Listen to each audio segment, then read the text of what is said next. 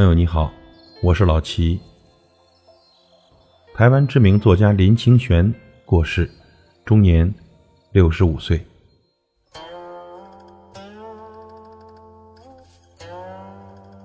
林老虽然走了，但他的文字永远不会死去。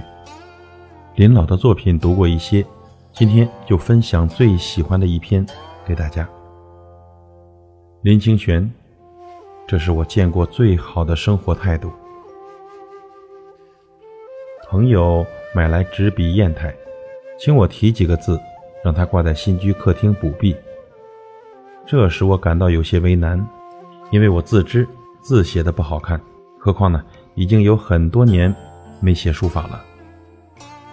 朋友说：“怕什么？挂你的字，我感到很光荣，我都不怕了，你怕什么？”我便在朋友面前展纸磨墨，写了四个字：“常想一二。”朋友说：“这是什么意思呢？”我说：“意思是说我字写的不好，你看到这幅字，请多多包涵，多想一两件我的好处，就原谅我了。”看到我玩笑的态度，朋友说：“讲正经的，到底是什么意思呢？”俗语说。人生不如意事十常八九，我们生命里面不如意的事情占了绝大部分，因此呢，活着本身是痛苦的。但扣除八九成的不如意，至少还有一二成是如意的、快乐的、欣慰的事情。我们如果要过快乐的人生，就要常想那一两成好的事情，这样就会感到庆幸，懂得珍惜，不至于被八九成的不如意。所打倒了。朋友听了非常欢喜，抱着长想一二回家了。几个月之后呢，他来探视我，又来向我求字，说是每天在办公室里劳累受气，一回家之后看见那幅长想一二就很开心，但是墙壁太大，字显得太小，您再写几个字吧。对于好朋友呢，我一向是有求必应，于是呢。为常想一二写了下联，不思八九，上面又写了如意的横批，中间又随手画了一幅写意的莲花。没想到过几个月，我再婚的消息披露报端，引起许多离奇的传说与流言的困扰。朋友有一天打电话来说，他正坐在客厅里我写的字前面，他说想不出什么话来安慰你。念你自己写的字给你听，常想一二，不思八九，事事如意。接到朋友的电话，使我很感动。我常觉得在别人的喜庆里锦上添花容易，但在别人的苦难里雪中送炭却很困难。那种比例大约也是八九和一二之比。不能雪中送炭的不是真朋友，当然更甭说那些落井下石的人了。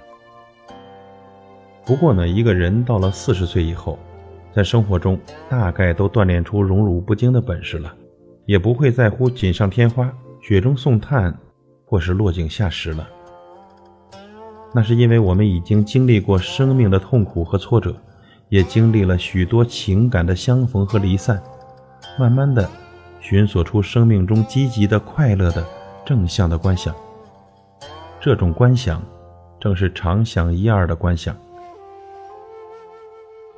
常想一二的观想，乃是在重重乌云中寻觅一丝黎明的曙光，乃是在滚滚红尘中开启一些宁静的消息，乃是在濒临窒息时有一次深长的呼吸。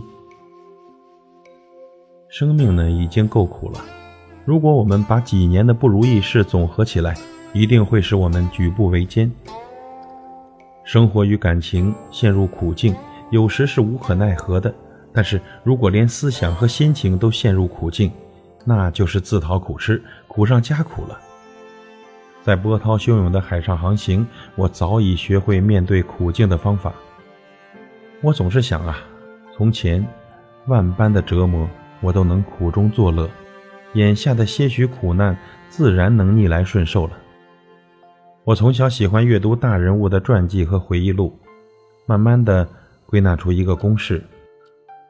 凡是大人物，都是受苦受难的，他们的生命几乎就是人生不如意事十之八九的真实证言。